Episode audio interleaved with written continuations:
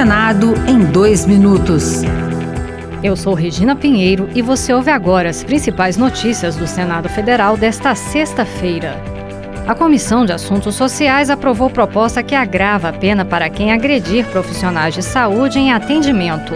O PL aumenta apenas para os crimes de ameaça, desacato, constrangimento, contra a honra e lesão corporal.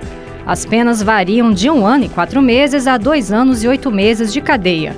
Autora, senadora Margarete Buzetti, do PSD de Mato Grosso, acredita que a punição rigorosa deve conter os agressores.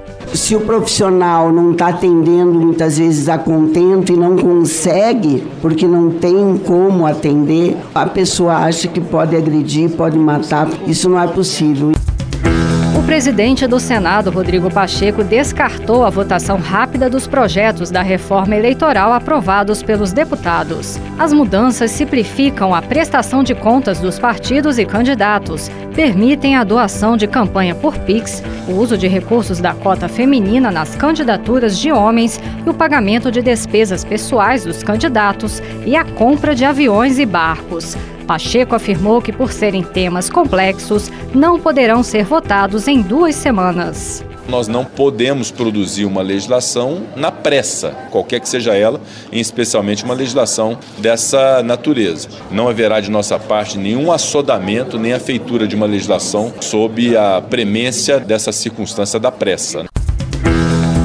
Outras notícias sobre o Senado estão disponíveis em senado.leg.br barra rádio. Senado em dois minutos. Uma produção Rádio Senado.